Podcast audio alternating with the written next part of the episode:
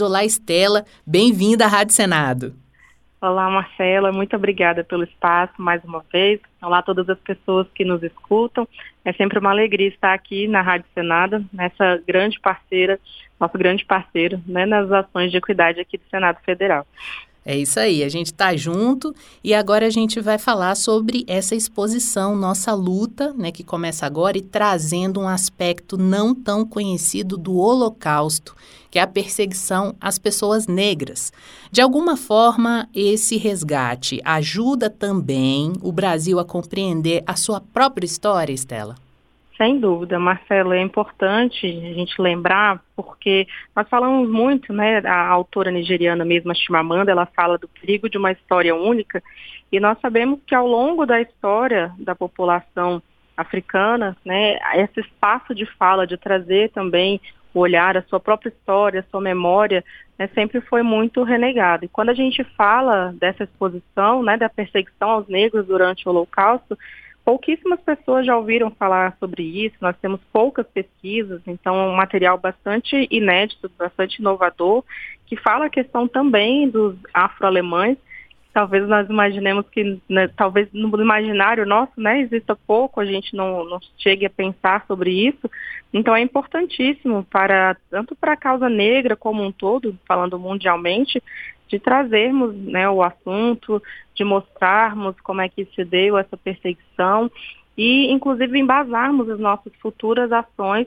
né, como falando de equidade racial, de reparação né, na questão racial no Brasil e no mundo. E esse diálogo foi com o Museu do Holocausto, né, lá em Curitiba.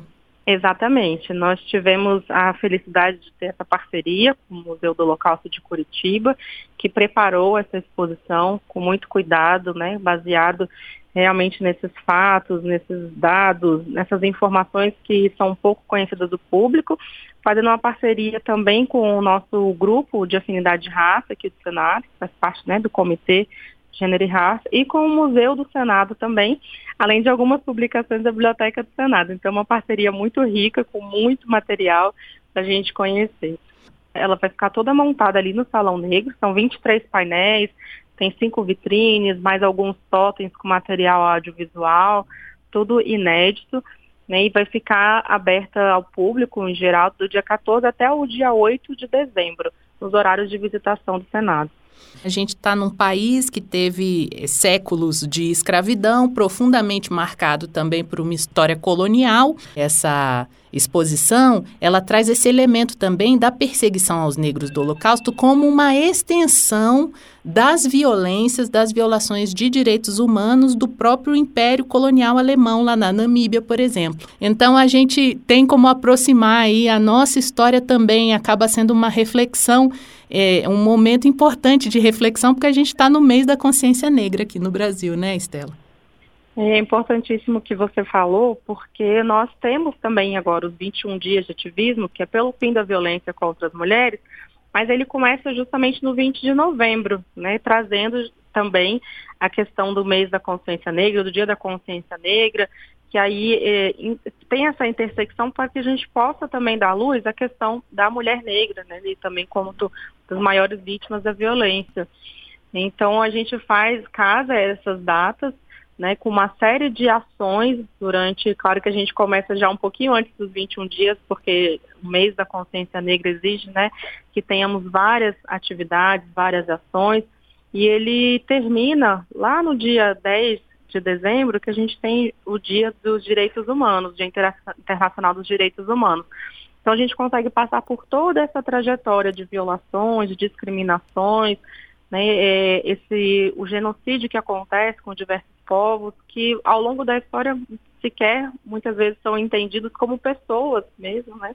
Então a importância da gente casar esses dois temas e propor aí um calendário de ações para poder dar maior visibilidade possível à causa. Uhum. E que outras atividades o Comitê de Equidade prepara para esse mês da consciência negra?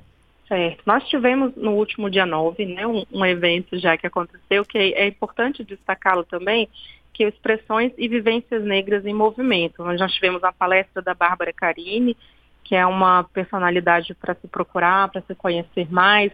Nós passamos o filme do Marte 1 também, que é um filme dirigido e interpretado por pessoas negras, que foi bastante premiado agora, com a presença da Edileuza também Santos, que é uma cineasta importante aqui da F, então são nomes a serem conhecidos, né? Além disso, nós teremos uma aula é, do nosso curso de liderança para mulheres negras.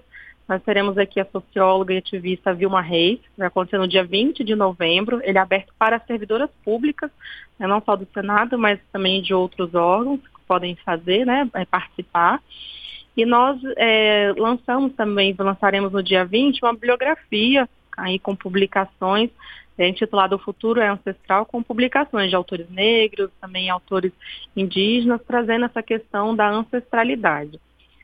Ainda temos o acendimento de luzes aqui no Senado, que o Congresso, né, que também já é costumeiro, em alusão aí o Dia Nacional dos Zumbi dos Palmares e da Consciência Negra, aí a partir do dia 20. E uma roda de leitura também no dia 30 de novembro, na Biblioteca do Senado, às 17 horas, que é aberto também a toda a sociedade. Vai ser com o professor Mário Teodoro, falando do livro dele, mais recente, que é A Sociedade Desigual. Então, são ações que estão aí abertas para maior participação. E aí, quem tiver, por exemplo, interesse em participar, uma é, funcionária pública que esteja ouvindo a nossa entrevista e que queira participar desse curso, entre em contato com quem?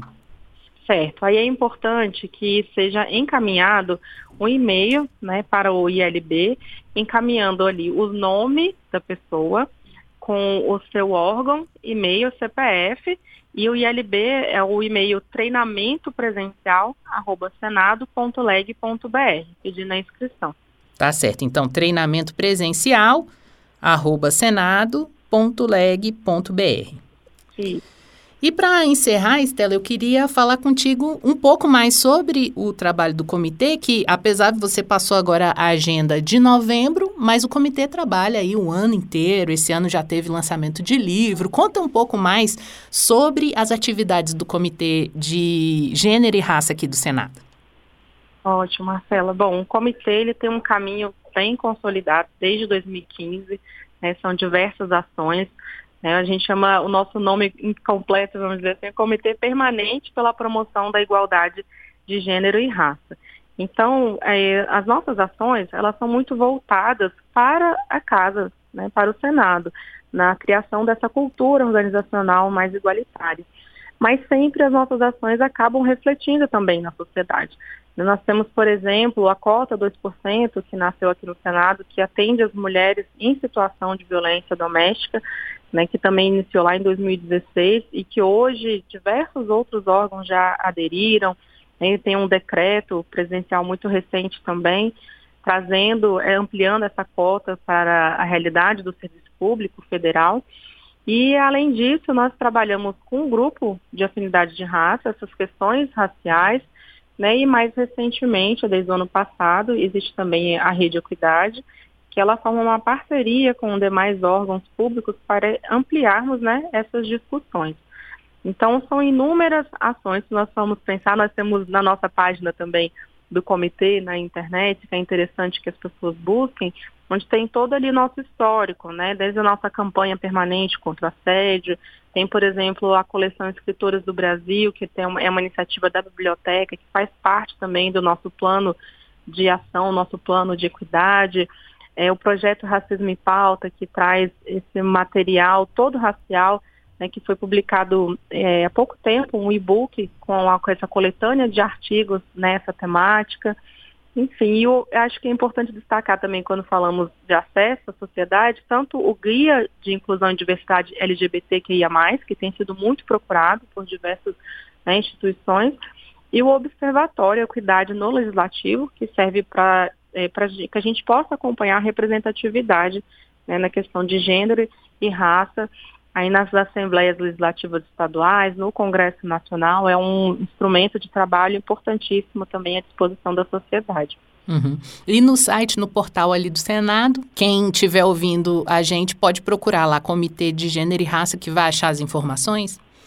Exatamente. Colocando Comitê de Gênero e Raça no buscador né, do Senado, consegue chegar na nossa página também.